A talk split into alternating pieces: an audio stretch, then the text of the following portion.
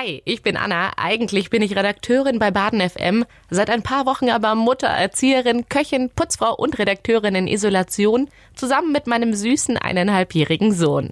Ich erzähle euch gerne ein paar Geschichten aus meinem Alltag, von umgeschmissenen Milchbechern, Mehl-Matsch-Momenten, Homeoffice-Versuchen oder auch kleinen Nervenzusammenbrüchen. Nebenbei mache ich mir natürlich auch noch ein paar Gedanken über Freunde und Familie und spinne auch gerne mal ein bisschen rum. Das bleibt bei häuslicher Isolation mit Kind nämlich nicht aus. In Isolation mit einem kleinen Kind der ganz normale Wahnsinn. Hochziehen. Und ich freue mich, wenn ihr dabei seid und wir Mamas und Papas zusammenhalten und uns vielleicht auch nicht ganz so alleine vorkommen.